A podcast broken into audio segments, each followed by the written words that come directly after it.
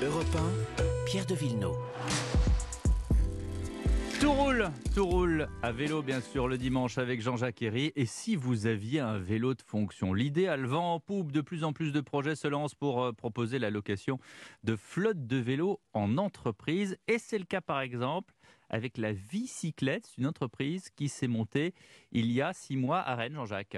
Oui, en fait, euh, la Bicyclette a des accords avec des marques de vélos et ce sont euh, ces vélos-là qu'elle propose ensuite aux entreprises à la location, une location plutôt longue hein, sur sur trois ans en général, et évidemment, tout dépend de la taille de l'entreprise. Ça peut être une flotte de 30 vélos pour une banque ou, 6 ou 7 vélos seulement hein, pour une petite boîte de com, par exemple. il s'agit de vélos pliants ou, électriques essentiellement. Et Sébastien Guéguin est le fondateur de la bicyclette. On achète les vélos, on les commande et on vient les, mettre en place dans l'entreprise.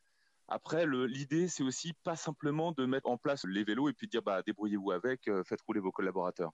Nous, on propose par exemple un accompagnement comment changer sa roue en 10 minutes, les règles de sécurité de circulation en ville, comment optimiser sa batterie. L'idée, c'est aussi d'accompagner pour ceux qui l'utilisent déjà, mais aussi ceux qui vont l'utiliser et qui seront euh, vélo euh, dans quelques mois. Euh. Et au bout de six mois d'existence, la bicyclette loue déjà à cinq entreprises de l'agglomération rennaise.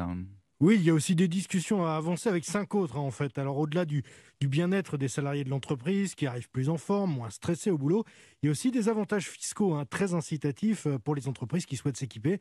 Le plus intéressant de ces avantages, c'est une réduction d'impôts pour les sociétés. Cette réduction, euh, elle correspond à un quart des frais de la location des vélos. Pour Sébastien Gaguin, quelque chose s'est enclenché.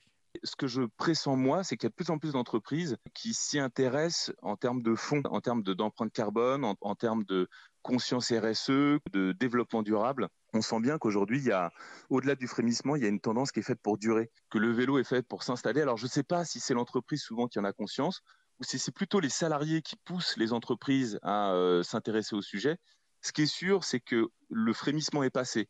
Aujourd'hui, euh, ce n'est pas un effet de mode. On sent bien que les entreprises, c'est un vrai sujet d'intéressement. Alors la bicyclette n'est pas la seule sur ce marché. Un certain nombre d'entreprises sont aussi sur le créneau depuis quelques années maintenant. Et pourtant, à Rennes, où il est installé, il reçoit des coups de fil d'entreprises parisiennes, parisiennes intéressées par la location de vélos. Donc oui, clairement, si on en doutait encore, il y a bien un marché pour le vélo de fonction. La minute, la minute innovation maintenant, Jean-Jacques, avec le bidon lumineux et c'est signé de Orbe.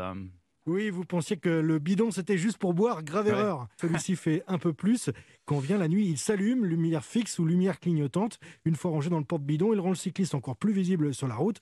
Alors c'est un gadget, oui, certainement. Après tout, on n'a encore jamais vu un bidon qui se recharge euh, sur USB. Mais avec euh, ces quatre LED super lumineuses situées dans le couvercle et qui éclairent les jambes du sportif en train de rouler, la visibilité latérale du cycliste est beaucoup plus importante et c'est une précaution de plus dans la noirceur de la nuit.